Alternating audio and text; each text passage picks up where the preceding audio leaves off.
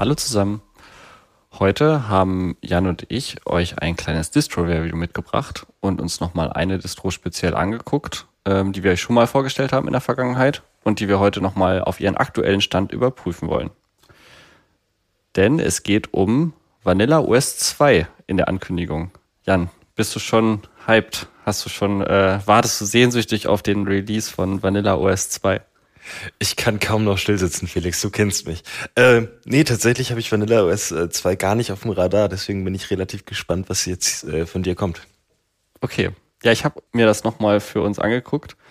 Und zwar haben wir das Ganze ja schon ein bisschen übers Jahr aufgebaut. Wir haben das zum ersten Mal in Folge 51, 24.3. erwähnt, also generell Vanilla OS überhaupt so ein bisschen vorgestellt und im August dann angekündigt, oder die An wir haben es nicht angekündigt, aber wir haben die Ankündigung aufgenommen, weitergegeben, dass es eben eine zweite, also Vanilla OS 2 geben soll mit einem Major Rework, also mit einigen Änderungen dabei. Ähm, Nochmal als, als Recap für alle, die das nicht mitbekommen haben, die nicht jede unserer Folgen hören.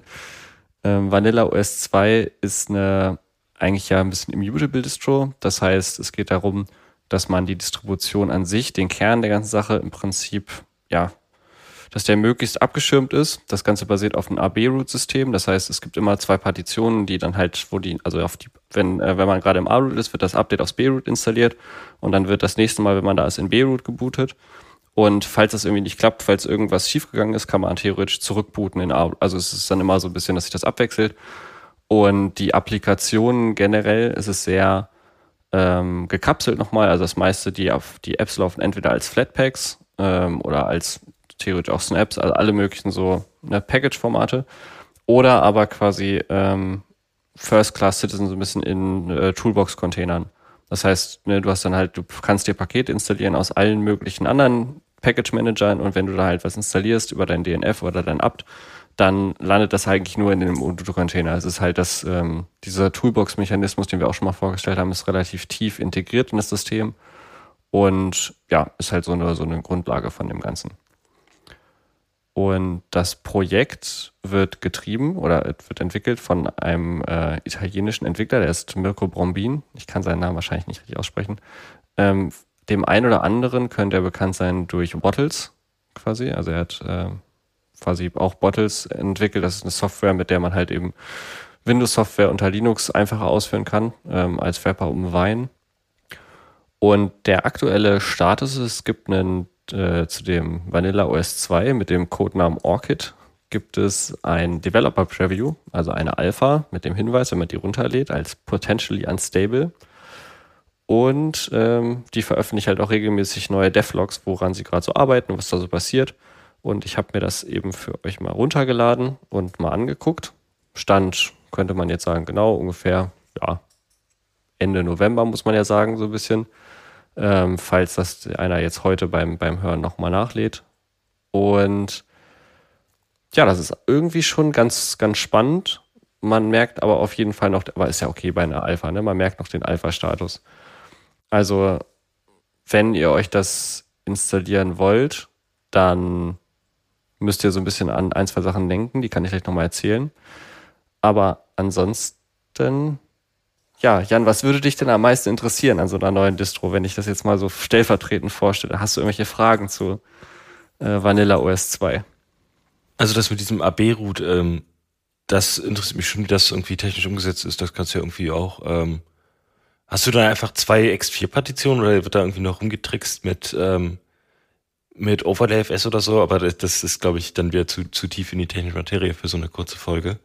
Direkt ähm, aufs Glatteis geführt direkt aufs Glatteis geführt. es tut mir so leid, Felix, das fällt mir ein. Ähm, ist auch frech von mir, wenn ich solche, wenn ich solche Fragen stelle.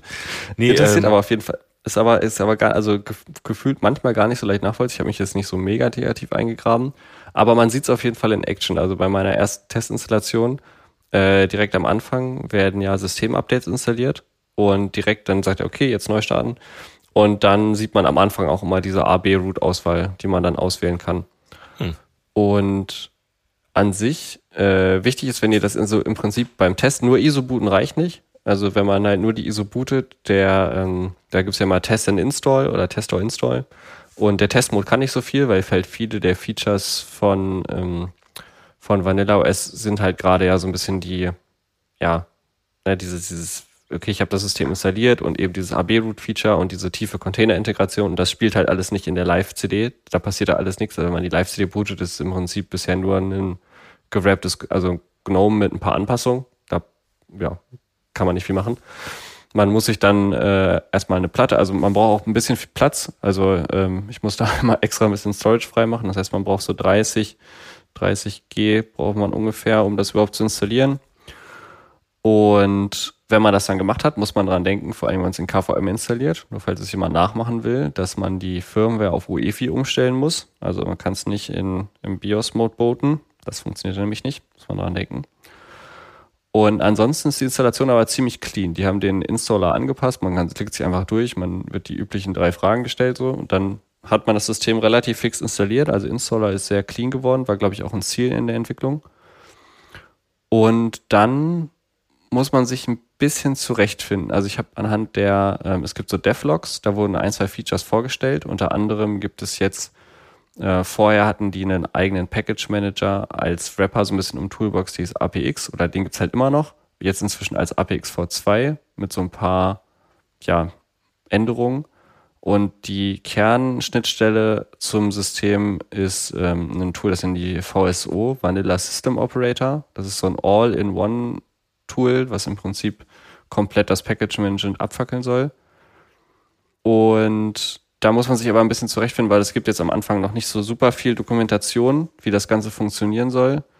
Von daher kann man sich, glaube ich, ganz gut umgucken, wenn man grob weiß, was im Unterbau passiert.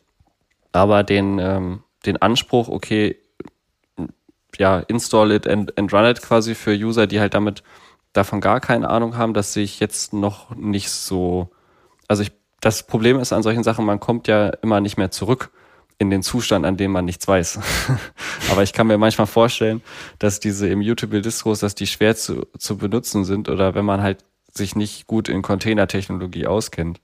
Weil wenn man weiß, okay, wenn ich jetzt ein Package installiere irgendwie und dann, wenn man halt weiß, okay, da läuft halt der und der Container und ich kann da halt rein switchen und ich kann halt, das, natürlich finde ich die Applikation jetzt nicht in meinem Hauptsystem, weil die ist natürlich, ne, das Binary liegt halt im Container. Ähm, aber wenn man das halt gar nicht weiß und diese Abstraktionen nicht ziehen kann, deswegen weiß ich, ich glaube, wenn man diesen Anspruch noch mehr hätte, dass man sagt, okay, build it and run, also install run it und dann Distro für jeden, müsste man sowas vielleicht noch mehr verstecken, aber ich weiß nicht genau wie. also, das ist, glaube ich, ein ziemlich schweres Problem. Generell ist das ja auch jetzt nicht als Einsteiger-Distro gedacht, von daher äh, finde ich das vielleicht gar nicht so verkehrt, ähm, dass man da so ein bisschen Vorwissen braucht über Containertechnologien. Ja, bin ich mir gar nicht, also bin ich mir gar von, von dem Marketing, bin ich mir da gar nicht so sicher. Also klingt irgendwie so, als wäre das die Idee, dass das einfach theoretisch just works, aber ja, müsste man noch mal jemanden dran sitzen, der gar keine Ahnung hat. Ähm, Nächster Adventskalender. Da ziehen wir irgendwie, ziehen wir irgendwie aus den Windows-Teams ran und der, der darf dann mal Vanilla OS ausprobieren. Windows, Windows User testen Linux Distros. Felix, was gibt's denn noch zu Vanilla OS 2? Ja, was ein ziemlich cooles Feature ist, ähm, das könnte auch so ein bisschen aus dem Hintergrund von, von Mirko Bromin aus, aus, diesem, aus der Wine-Ecke kommen, dass er im Prinzip auch schon Erfahrung hat im, okay, wie lässt man halt eigentlich systemfremde Software quasi ne, in deiner Distro laufen. Ähm, und das neueste Development-Feature, was ich mir nochmal angeguckt habe, ist eine Integration von Waydroid. Ähm, das heißt, sie haben im Prinzip sich vorgenommen, okay, diese Distro soll halt eben nicht nur alle möglichen Flatpaks laufen lassen können, alles Snaps laufen lassen können, App-Images, alles was so geht. Dann noch alle Distro-Anbindungen quasi an die verschiedenen Package-Manager über die Toolbox-Container-Technologie, sondern auch noch Android-Apps über den F-Droid Store äh, und haben deswegen quasi äh, in ihr Super Package-Management-Tool, also in dieses VSO, haben sie eben auch noch einen Wrapper um dieses Raydroid eingebaut, mit dem man halt dann eben Android-Apps aus diesem F-Droid Store runterladen kann. Das hätte ich gerne noch mehr getestet. Äh, das hat irgendwie im Alpha jetzt halt noch nicht so funktioniert. Ich glaube, weil die, die Registry war noch nicht richtig eingepflegt. Also das funktioniert noch nicht out of the box, dass er quasi den, diesen F-Droid Store direkt findet. Und ich habe jetzt, ja, das wollte ich mal testen. Aber das wäre im Prinzip auch noch mal ein Feature, was vielleicht ganz cool ist ist so ein bisschen die, auch wieder die Frage, ne? in welche, für welche User das quasi gut funktioniert, dass man sagt, okay, irgendwie VSO Search Android oder Android Search und dann halt diesen F-Droid Store durchsuchen kann und wie das dann halt läuft, wenn man sich da APKs runterlädt. Aber ich fand die Idee irgendwie ganz nett. Also das. Ja.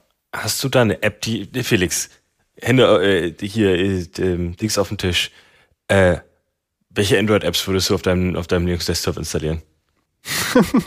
das ist lustig gesagt. Ich habe gestern den F-Droid Store durchsucht und da sind halt gar nicht so viele super Sachen.